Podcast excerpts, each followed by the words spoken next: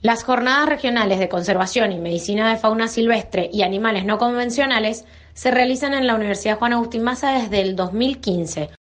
Este año realizamos la séptima edición, el 4 y 5 de octubre en el aula magna de la UMASA.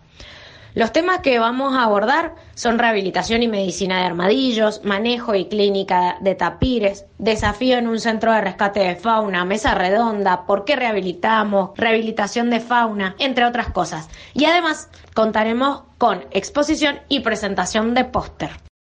Tiene como objetivo traer conocimientos e información al ámbito de la universidad para que los estudiantes puedan tener acceso a este tipo de información y además de esa manera generar difusión y conocimiento sobre la conservación y fauna silvestre argentina.